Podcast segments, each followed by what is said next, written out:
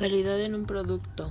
La calidad se refiere no solo a los aspectos tangibles de la producción material, sino que abarca también los servicios.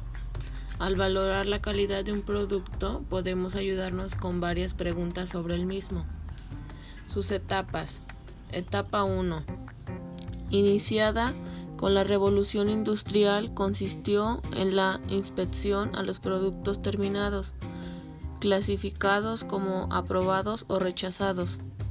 Estos últimos debían ser sometidos a un procesamiento en caso de no ser posible o simplemente eliminarlos. Etapa 2. Iniciada en la primera mitad de este siglo, consistió en el desarrollo y aplicación de técnicas estadísticas para disminuir los costos de inspección. Con este enfoque logró entender el concepto de calidad a todo el proceso de producción, lográndose mejoras significativas en términos de calidad.